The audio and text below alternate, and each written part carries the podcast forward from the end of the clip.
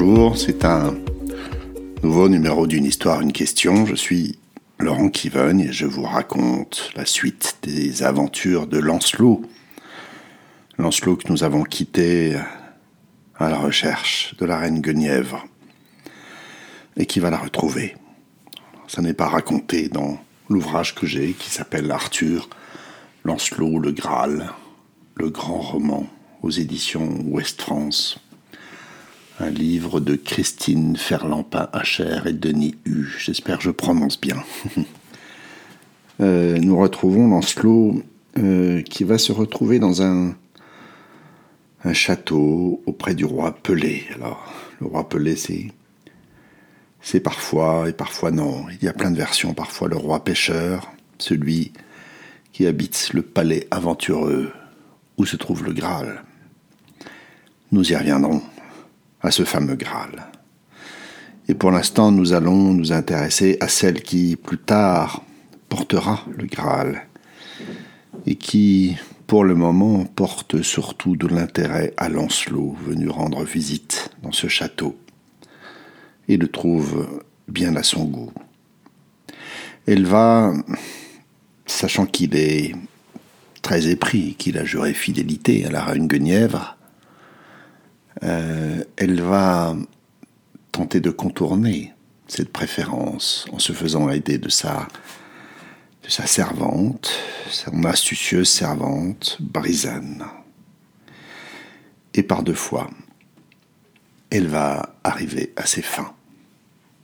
La première fois en, en empoisonnant, en lui faisant boire un breuvage qui le grise.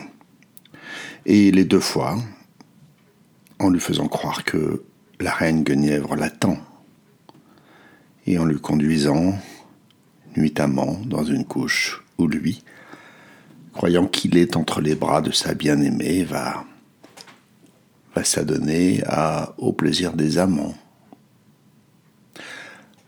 La première fois, il se réveille, dégrisé, dans la chambre, dans la semi-obscurité de la chambre. Il ne sait pas très bien ce qu'il fait là. Il ouvre, euh, il ouvre les fenêtres ou les volets et il découvre qu'il a été trompé.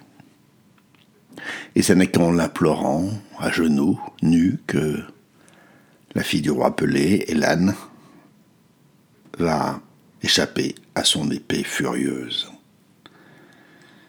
Il va, malgré tout, tomber sous le charme de cette demoiselle qui est si merveilleuse qu'il n'a pas le cœur de laisser aller sa colère et de lui trancher la tête.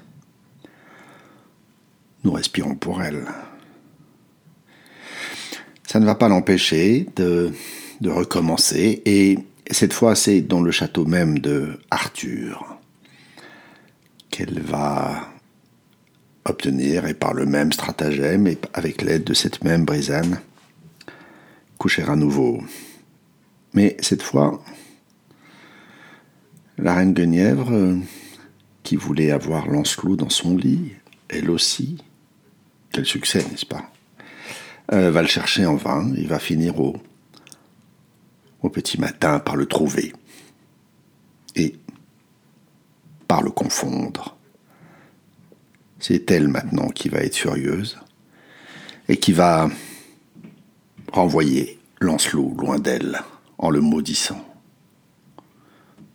Éperdu de douleur, il va quitter le château, errer pendant des jours et des jours euh, dans la forêt, à moitié nu, n'espérant qu'une chose, mourir. Il n'échappera à la mort qu'en devenant fou. Et il va être cueilli bientôt par, devinez qui, le roi Pelé mais c'est une autre histoire. Voilà, c'est la fin de cet épisode.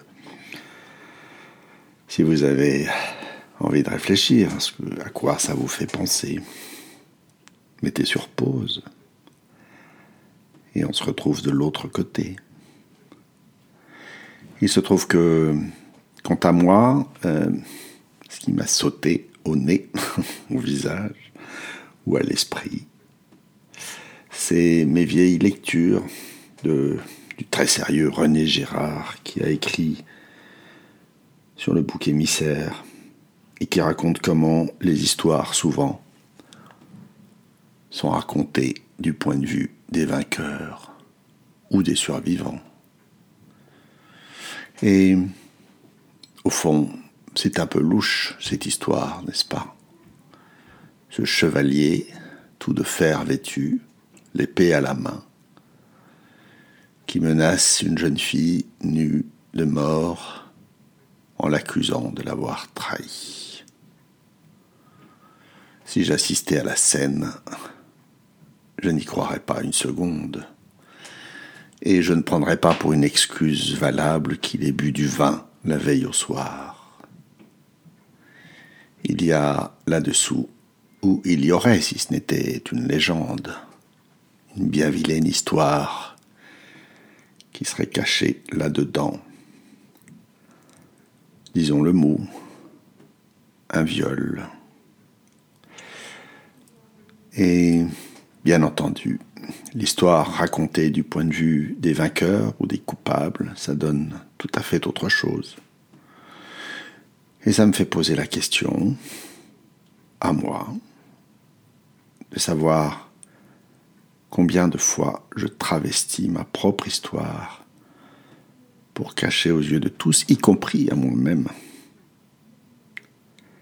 certaines vilaines choses, heureusement point aussi vilaines que celles-là, mais certaines, disons, certaines choses dont j'ai honte et que je ne sais dévoiler à personne.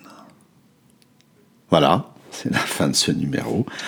Euh, cliquez, partagez. À bientôt.